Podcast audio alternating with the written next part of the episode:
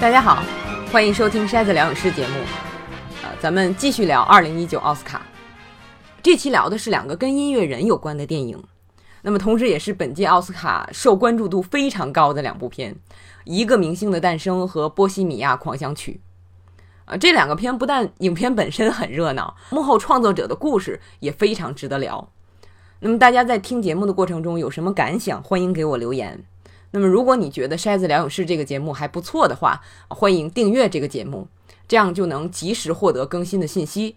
那么另外，欢迎给我评分、点赞、写评论，这样能够帮助更多的朋友找到这个节目。呃，上一期奥斯卡漫谈第一集啊放出之后，好多朋友到微博电影筛子上啊跟我聊感想啊，也特别感谢。那么如果你有想说的话，也欢迎录成录音发给我。那么页面下方有这个收录音的邮箱。好，那我们下面就正式开始聊一个明星的诞生。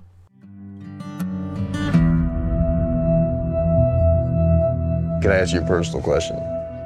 Okay. Do you write songs or anything? I don't sing my own songs. Why? I just don't feel comfortable. Almost every single person has told me they like the way I sounded, but that they didn't like the way I look. I think you're beautiful. 一个明星的诞生获得了八项奥斯卡提名，那么分别是最佳影片、最佳男主角、最佳女主角、最佳男配角，就是演男主角哥哥的 Sam Elliott，还有是最佳改编剧本、最佳摄影、最佳原创歌曲。那么女主角 Lady Gaga 是呃原创歌曲的创作者之一。那么还有就是最佳混音，布莱德利·库珀作为制片、编剧和男主获得了三个提名。但是没有获得最佳导演奖提名。呃，前两天接受采访的时候，他觉得有点遗憾啊，甚至有点尴尬。其实哪怕没有获得那项提名，也非常了不起了啊！这是布莱德利·库珀的导演处女作。其实他选这个故事拍很特别。那么从上世纪三十年代起，这个故事已经拍了三版，分别是一九三七年、一九五四年和一九七六年，每一版都是大明星出演。啊，三部片一共获得了十七项奥斯卡提名。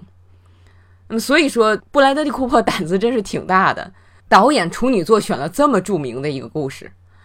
所以记者采访他的时候都会问这个问题，就是你为什么选这个故事？那么他的回答就是说，他一直想当导演啊，一直在找故事拍。那么之前跟他关系很好的导演克林特·伊瑟伍德就准备导这个故事。我记得当时找的女主角好像是 Beyonce。但是结果没成，呃，库珀就一直想着这个事儿，呃，他说他想表现这个舞台啊成名给人的感觉，想拍爱情故事，而且特别喜欢演唱这种形式，因为歌声是表现人内心非常好的方式，你在歌声里是没有办法隐藏的。那么这些元素，一个明星的诞生里面都有，而且他说随着年龄的增长，那么阅历的积累，他觉得自己好像可以拍片了，不能总说我想导想导啊，不能拖着了。而且他遇到了 Lady Gaga，啊，觉得这是合适的人，OK，那就开始拍了。不过在我看来，呃，拍这么有名的故事确实是一个挑战，但是在某种程度上也是一个省劲儿的办法，因为已经有三版电影拍出来让你借鉴了。电影这个东西是成本很高的，很难找这个小样之类的东西让你参考，但是已经有三版电影给你放在那儿了，可以供你借鉴。我记得我当初当然是大学的时候写着玩啊，呃，写相声的时候就是按照已有的相声段子的结构写的。一个是因为我的创作能力不强，再有就是这样真的是非常省力，不用在结构上下功夫，可以把心思更多的用在自己想表达的内容上。前面那三版《一个明星的诞生》我都看了，第一版看的时候，他的演员很少，故事相对来说很简洁，呃，两个主人公都是电影演员。没有太多演唱的元素，啊，但是很感人，就是男明星遇到了呃有天赋的女演员，给了他机会，他抓住了，成为明星，然后两个人感情日益加深，结了婚，但是男主角的事业一直在走下坡路，啊，苦闷的过程中不停的酗酒，最后走向了悲剧的结局，啊，当时就觉得这个故事编的真好，就这么简单的故事这么有力，大起大落。啊，双方都深爱着对方，但是最后是这么一个结果。我看第二版的时候，啊，这一版我之前看过，啊，当初印象就特别深。前些日子重看的时候，我就发觉比印象里还要好看，就是这一版非常感人。求婚的过程是所有版本里最浪漫的，而且台词含蓄又真诚。比如两个人相识了一段时间之后，男主角对女主角说：“你认识我晚了。”就是你知道后边的剧情之后，你就对这句话更有感触。就是他已经被生活弄残了，改不回来了。再有就是女主角后来跟朋友倾诉的时候，她说她发现就是面对丈夫酗酒这个事儿，仅仅有爱是不够的。还有就是她担心说，我怕我不再爱他了。就这些台词非常戳心，而且真的是呃酗酒者身边的人很常见的感受。好莱坞黄金时代特别喜欢拍酗酒的电影，因为那个问题非常非常普遍。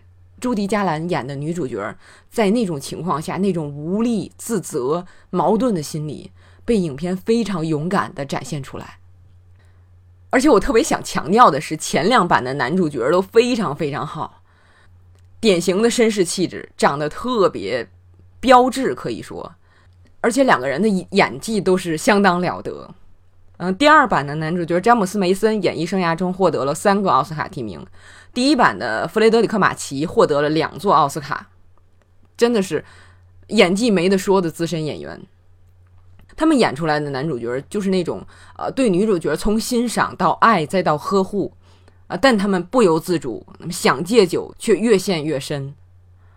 最后出于对女主角的爱做出了选择，这样就让这个故事更加悲凉。更加动人。一九七六年的第三版，那绝对是个大失败。失败就失败在男主角上。我看了前两版之后，我当时就觉得，哎呀，这么好的故事，怎么拍都没跑。结果看了第三版，啊，服了。他把男主角拍成了一个十足的混蛋，自始至终都在找麻烦。你看不出他喜欢他的工作，你看不出他喜欢生活。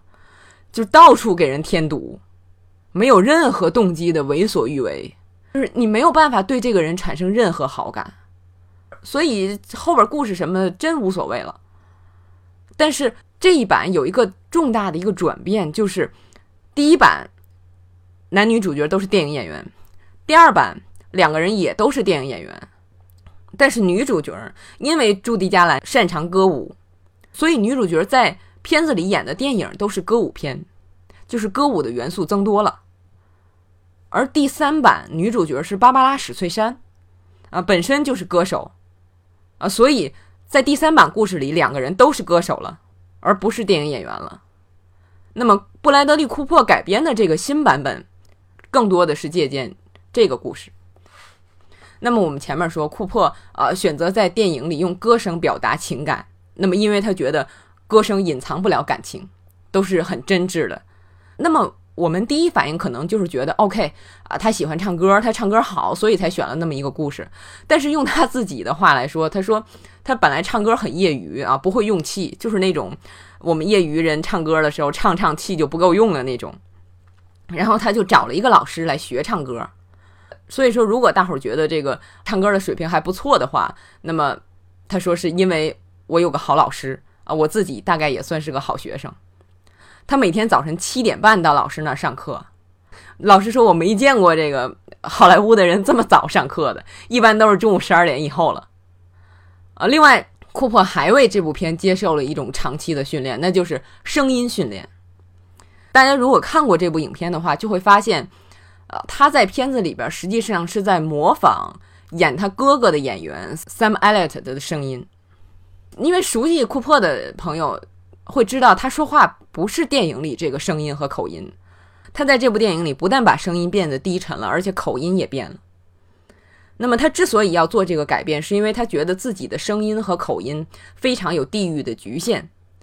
而 Sam Elliott 就是演他哥哥的那个演员，一方面是真的好莱坞都觉得这个人的声音特别好，再有就是他的口音跟库珀。头脑中的人物的形象很贴近，啊，所以在这个电影开拍两年前，库珀就找教练开始准备，学这个艾 t 特说话，包括声音、口音，还有语句之间的呼吸。他甚至到了就是饮食起居啊，都在用这个声音讲话。所以开始的时候，你要学这个声音的时候，是肌肉是紧的。但是当你经过练习，科学的练习啊，你习惯了，学起来这个声音是放松的，很舒服，所以也不影响表演。那么我在这儿跟大家分享这个幕后故事的原因，就是我们生活中经常遇到，就是许多人想做一件事儿，然后想想，哎呀，太难啊，就不做了。说实话，这个这个问题特别困扰我。那么尤其是抱着这种想法的人跟你做同一件事儿的时候，让人很困扰。我就总说这个事儿难，不才值得做吗？所以我发现眼前的这个事儿是一个特别好的例子，就是库珀为了拍这个片。这是费了多大的劲！当然，他的条件和环境跟我们不同，但是我觉得，就是当你想做一件事儿的时候，难不应该是借口。正因为这个事儿难做，你才能在做事儿的过程中获得更多的体验和收获。这甚至比你最后做成没做成这个事儿更重要，至少是同样宝贵的。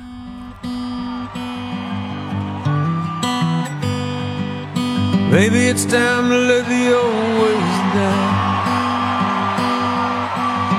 Maybe it's time to let the old ways die. Takes a lot to change, man. Hell, it takes a lot to try. 再回来说这个电影本身，我觉得吧，这个电影几乎可以当成上下集看了。就是前半部分，就是两个人从相见啊到女主角逐渐成名的过程，实在是太好看了，可以说是四个版本里最好的，或者说绝对排前两名的。尤其是对女主角的表现，呃，她有才华，而且她知道自己有才华，所以当她第一次被男主带到舞台上，男主角 Jack 开始唱这个 Shallow，然后他开始因为害羞没有走过去，但是听着听着音乐。你看他脸上那个表情，他知道自己可以走上去了，非常自信的演唱。我我看到那儿就掉眼泪了。我看前三部的时候从来没有掉过眼泪，就是这个电影真的是让你感觉有的人准备了好久，就差一个机会。当机会来了，他知道自己可以把握住，他意识到自己终于可以表达了，那种感觉。电影表现的真是非常非常好。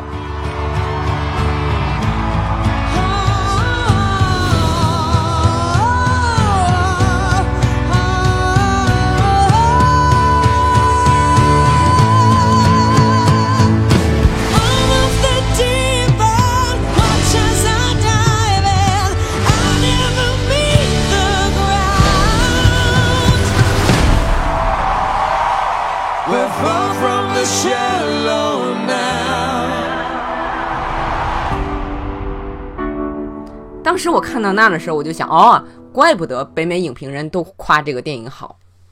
但是影片到了后半部分，说翻车可能有点夸张，但是在我看来，跟前半部分相比，基本上就是两种水平。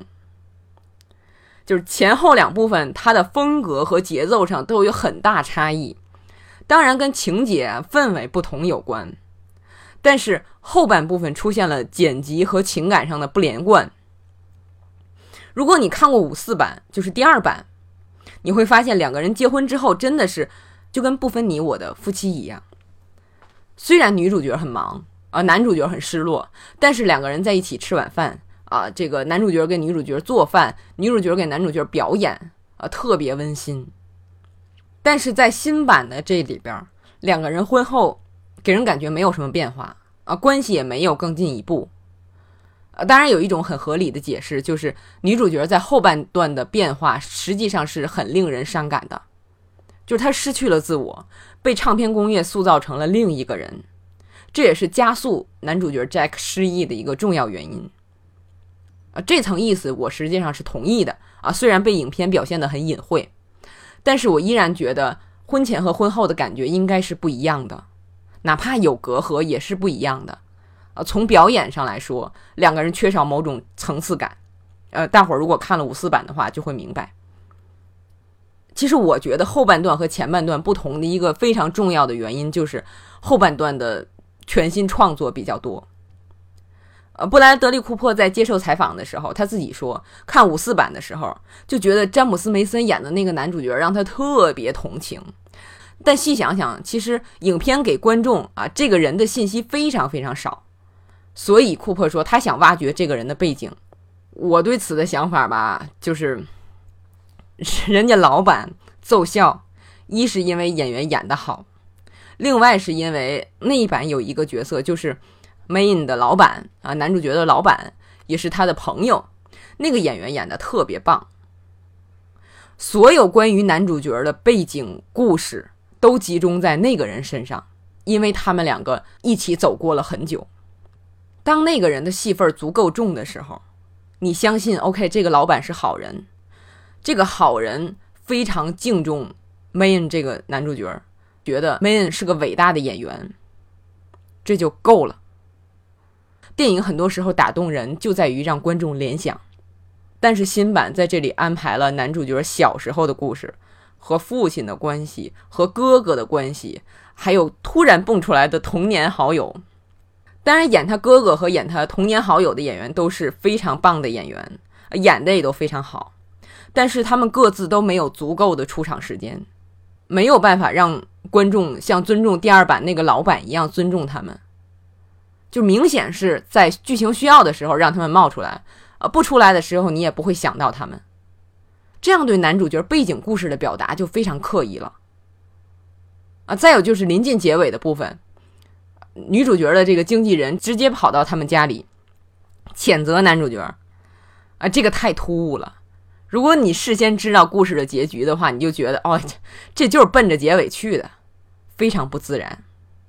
关于这个情节，那么前面几版都不是这样处理的，新版明显是用力过猛，明显是不自信，这个是剧本的水平问题。那么总之就是这个片的前半部分遵照老的模式，在内容上翻新非常成功，超越了之前所有的版本。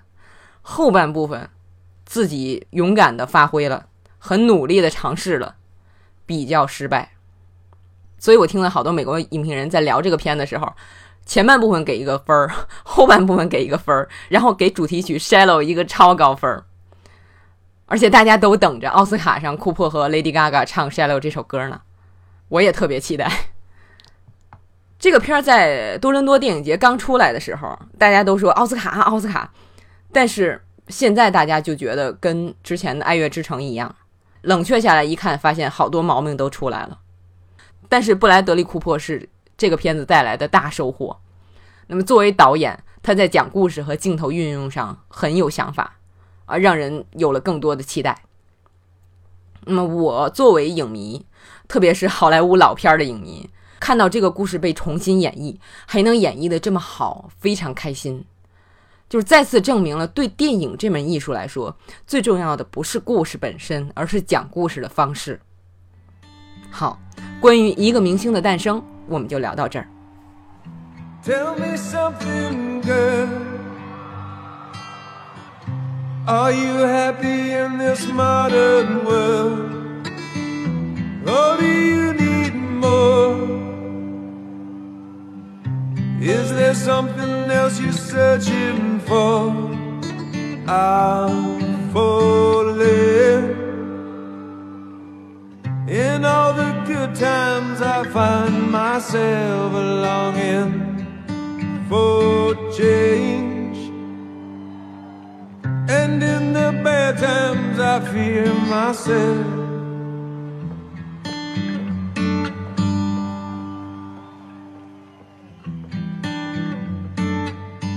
I want to give the audience a song that they can perform. What's the lyric?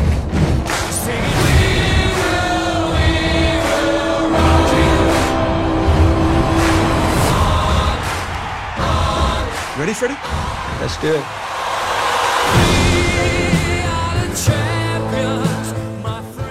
那么在上一期聊黑豹的时候，我就提过一句。那么说到《波西米亚狂想曲》这个片子，我觉得很差，差到什么程度？就是看完这个片子，我想起来当初啊，著名影评人罗杰·伊伯特说到这个二零一三年奥斯卡提名的最佳影片里边，《悲惨世界》这个片子的提名是对其他几部提名影片的侮辱。那么我看完《波西米亚狂想曲》这部片子也是这种感觉，就不配提名最佳影片。相同的是，《悲惨世界》也好，《狂想曲》也好，它的影片的感染力实际上基本上都来自音乐本身。而在电影层面，真的是差到了相当的程度。我在听呃名利场做的 Podcast 的时候，呃，他们是几个影评人啊，文化记者，在十月份的时候，呃，他们就说这个他们在电影节上先看完这个片子，然后后来在影院大范围上映的时候，他们就劝周围的朋友不要看啊，这片子太差了，但是根本拦不住啊，这也在一定程度上解释了这个片子为什么在美国这么火，当然还有英国。皇后乐队的歌曲是一代甚至几代人的回忆，呃，就好像如果我们这边拍啊小虎队或者是四大天王的故事，我们这代是七零后八零后，当然也会去看，而且会看得如醉如痴。另外要解释一下，就是我经常在节目里引用的啊国外影评人做的 podcast 的节目的原话，那么这些节目都是我在看完片之后才听的，我在看片之前是坚决不听的，访谈也不看。预告片都不看啊，怕影响我的这个观影的第一感受。我会在看片之后第一时间把感想写下来，怕听了一堆东西之后想不起来哪个感觉是我原来就有的啊，哪些是跟影评人们不谋而合，还有哪些是受了他们的启发才想到的。所以我在听和读关于《波西米亚狂想曲》这个片子的评论的时候，发现大家聊的最多的就是这个片子对现实的乱改。其实我从来不在乎，就是电影对它取材的真实事件是否真实。要忠实的话，我去看纪录片或者新闻报道了。我也不在乎啊，电影对它改编的文学作品的真实性。原因就是，我始终觉得电影是独立的艺术形式，啊，真实事件也好，文学作品也好，它都是素材来源而已。啊，有人说，你看这个小说就好改，那个小说就不好改。你去看看黑泽明的电影。相当多都是改编的，全部都能画成电影语言。其实这是水平问题。还有一些根据真实事件改编的电影，我看完了，我会去了解真实的这个事儿是什么样。我并不是想验证这个电影哪失实了，而是想知道创作者都改哪儿了，为什么这么改，这样水平就看出来了。所以说，对电影来讲，不是尊重原著，呃，尊重原事件就水平高了。呃，单纯追求还原度其实没有什么意义。我说这个实际上就是让大伙知道，我觉得《波西米亚狂想曲》这个片子差，不在于他不尊重真实事件，而是在于他对真实事件的改动非常差劲。要解释这个可能有点剧透，呃，大伙儿如果不想剧透的话，你可以跳这么一分半。好，下面开始剧透。比如皇后乐队从来没有解散过，那么至少是在公众视野下没有解散过。而且 Freddie 不是第一个出单人唱片的，但是片子里用了大量的篇幅讲 Freddie 要单飞啊，要出唱片，然后觉得离不开大家要回去，这是一个。再有就是唱片公司实际上是对乐队非常支持啊，没有说你一定要听我的啊，不听我的你就别干。但是电影一直在制造反派，甚至在他们最后为非洲做这个慈善演出的时候。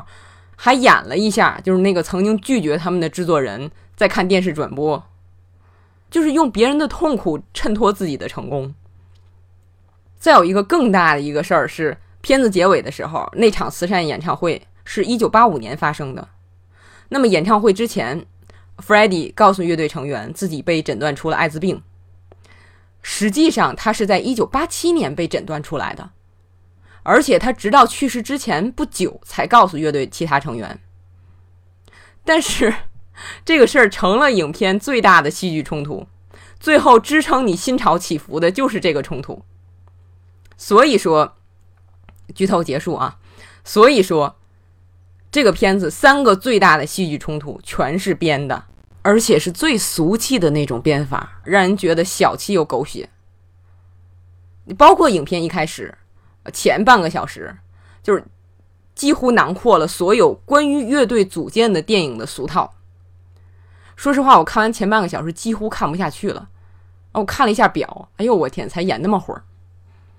就是许多这个皇后乐队的乐迷就说，皇后乐队有这么多精彩的、独特的故事，为什么非要编这种俗气的事儿？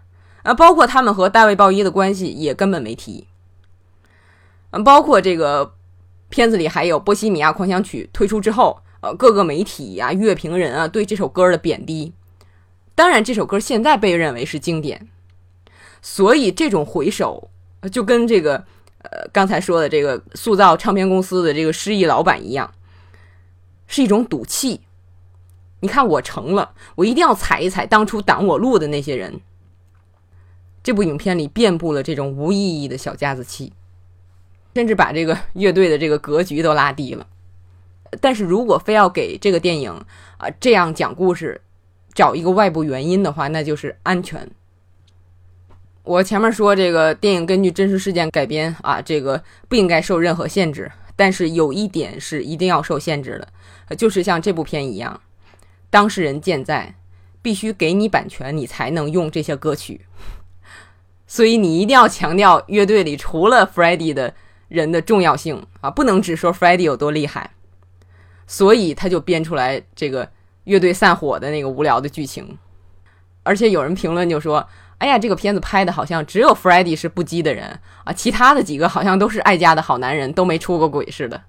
所以说，就是这部《波西米亚狂想曲》可以看出来创作者的才华有限，而且他又面临这个呃受制于真实原型的故事的时候，就拍成了这样。那么遇到类似问题的，实际上还有绿皮书，但是那种解决方式又不一样，我们在后边聊的时候细说。但是你看这个片子改成这样，这么没有水平，原型还认可了。其实我觉得说明这个片子的，就是实际上它的空间是很大的，但是创作者的能力真是太有限了。而且这个片子里所有音乐创作的部分好像都是顺理成章啊，水到渠成的。但是真正表现创作的才华呀，那种快感啊，之前有好多非常好的例子。你包括我们刚才聊的这个一个明星的诞生啊，那种创作时候那种火花，那种相互的欣赏，让人看着他们就觉得特别美好。更典型的例子，就是和这部片其实很相像的一个例子是，二零一四年有一部电影叫《爱与慈悲》，啊，它讲的是呃同样非常有名的海滩男孩那个乐队的这个故事。那里边他的主唱啊，或者说队长，在录音棚里录音的时候，他指挥乐队。啊！忽然想到，哎，让这个乐队奏一个调，让这个乐乐师伴这个曲，就是整部影片让你感觉到他是经过了长时间的积累，然后到了那个时候灵光乍现。你可以看出来，在录音的过程中，他自己也很兴奋，然后他周围的乐师们也不由得赞叹：“哎，这个年轻人他怎么想到这个？”就这种感觉，在《波西米亚狂想曲》的时候完全没有。它实际上就是占了大家对音乐耳熟的光。OK，歌写完了，一唱，哦，原来是这个歌啊，就都是这样的。再举一个例子，《莫扎特传》，八四年的版本啊，这个几乎是最有名也是最成功的音乐人的传记。那么那部电影在创作剧本的时候，参考了大量的莫扎特和家人、友人的信件、宫廷的记载。还有一些史料、传记、传说等等，当然还有莫扎特的这个作品本身，把这些合在一起讲一个故事。能用史料就用史料，这不是限制，这是让这个故事有时代的根基，而且有自己的独特性。你看现在好多呃国产的古装故事啊，看起来就像是现代故事改了服装一样，原因就在于编剧自己坐那儿编。当然，《莫扎特传》本身也有创作和发挥，特别是影片的结尾，让这个恨莫扎特入骨的萨利埃里跟莫扎特以一种非常特殊的方式面对面。萨利埃里被他的才华所震撼，这种编剧的发挥是帮助观者更好的理解莫扎特的作品，用反派的反应来衬托莫扎特这个人，绝妙。就对这种作品来说。只有看了，仔细体会，你才会知道好的有多好。对比之下，你才会知道差的有多差。所以我说《波西米亚狂想曲》很差，不是因为它比不上莫扎特传，而是对比之下你会明白，他从创作思路到执行都非常糟糕。但不过这个片子还是成了奥斯卡大热门。奥斯卡的选择这个事儿，我们到最后一期节目再总结。那么，现在妨碍这个片子拿奖的最大障碍不是这个片子的质量，而是一个丑闻，就是前不久，呃，这个片子的导演布莱恩·辛格被指控性侵未成年人。那实际上，这个片子在快要拍完的时候，布莱恩·辛格就被炒了，因为他和主演啊雷米·马雷克两个人闹得非常僵。啊，马雷克就说留他不留我，留我不留他。但是当时已经快拍完了，主演当然不能换，主演要换就得重拍了，所以剧组就把布兰辛格炒了。但是那时候他几乎已经拍完了，所以影片这个导演的名字还是保留了他。现在出了性侵指控的这个事儿，剧组也好啊，马雷克也好，受访时会被问到这个事儿，因为这个片子本来就是。关于 LGBTQ 群体的一个相关的一个故事，而且受侵害者也是这个群体。那么前不久啊，马雷克终于站出来讲了这个事儿，就是把基本情况说一下啊，这样就不至于遮遮掩掩啊，不至于当这个事儿没发生过。这样把话说出来，对他拿影帝是有好处的。虽然这个片子里边演唱的歌声几乎不是他自己的，而是把他和 Freddie 的声音合成的啊，大部分实际上还是 Freddie 的。但是按照规则啊，不影响他这个影帝的提名。好莱坞真的特别喜欢雷米·马利克，就他演的《黑客军团》是在呃知识分子层面特别受欢迎的。呃，我没看过，但是至少就这个片子来说啊，他那种用力的表演风格不是我喜欢的。但是在这部片子里是奏效的，因为 Freddie 这个人本来就是 bigger than life 的人，就是在普通人看来生命非常华彩的人。换个我喜欢的表演风格，我相信会更好。但是，这个也可以。不过，要说凭这么个片儿拿影帝，我觉得还是，我还是觉得啊，这片儿太差了。啊，有人说这个片子不是一般的乐队传记片，因为皇后乐队不是一般的乐队。这个我同意。如果说我看这个片儿的最大感受也好，或者说最大收获也好，还是让我自己挺意外的，那就是。我听所有的这些影评人讨论啊，什么都会提到最后那场慈善演出，大伙儿都说 YouTube 上有啊，我想看那个就完了，我我为什么还要看你的电影呢？就对我这种对摇滚乐不熟悉的人，那几首歌肯定很熟悉，所以影片看到最后还是很嗨的，所以我就决定去看看真正的那场演出。那个视频在 YouTube 上的文件名我会写在下面。我一看那个视频，好家伙，真是电影里跟他一模一样，就是钢琴上那个可乐的杯子啊，怎么摆都学到位了，包括演员的动作啊，不只是 Freddie，还有他伙伴跑上来递话筒，都学的特别像。但是我不理解的是，为什么镜头角度也学？你拍电影不就为让我换个角度看吗？最不一样的是观众，电影里边。观众的场景真是特别假，我看的时候就想起来《指环王》那里边一望无际的半兽人了。但是在电影里边，由于这之前说的这个患病的事儿，你看的时候关注点都在 f r e d d y 身上了。但是在看录像的时候，你会觉得现场观众这么多，太震撼了。就 Freddie 和观众的互动特别棒，就一个人能镇住这样的场子，实在是太了不起了。如果说仅凭我对皇后乐队之前的这种模糊的印象，我哪怕知道这些歌，我也不会去看这场演出的录像。如果看了，我会觉得这人神经病啊。但是看了电影之后，我就理解很多，对这个人，对音乐对于他的意义，他隐瞒自己的姓名、出身、家庭、性取向。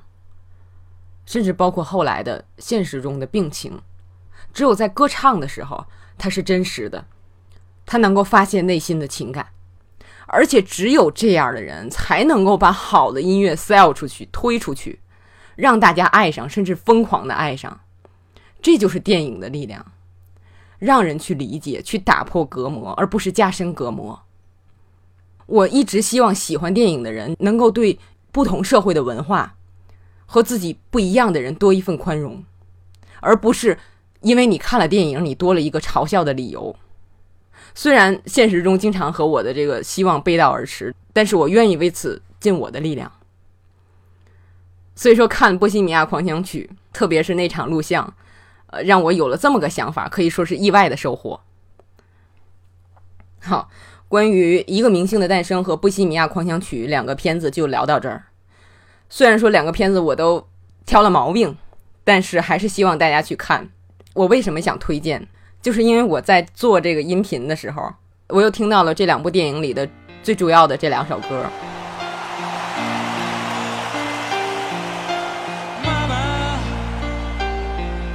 Just killed a man, but he got against his head. On my trigger, now he's dead. Mama. 当你看完电影，你再听到这歌的时候，简直是热血沸腾啊！这种感觉实在是太美妙了。所以说，音乐给了呃超出这两部电影本身的这个力量，那么这两部电影也回馈给了音乐更多的内涵，给了观众更多的亲近感。好，感谢大家收听今天这期节目，欢迎给我留言、点赞、评分，或者到新浪微博或者是微信搜“电影筛子”。我们下期节目再见。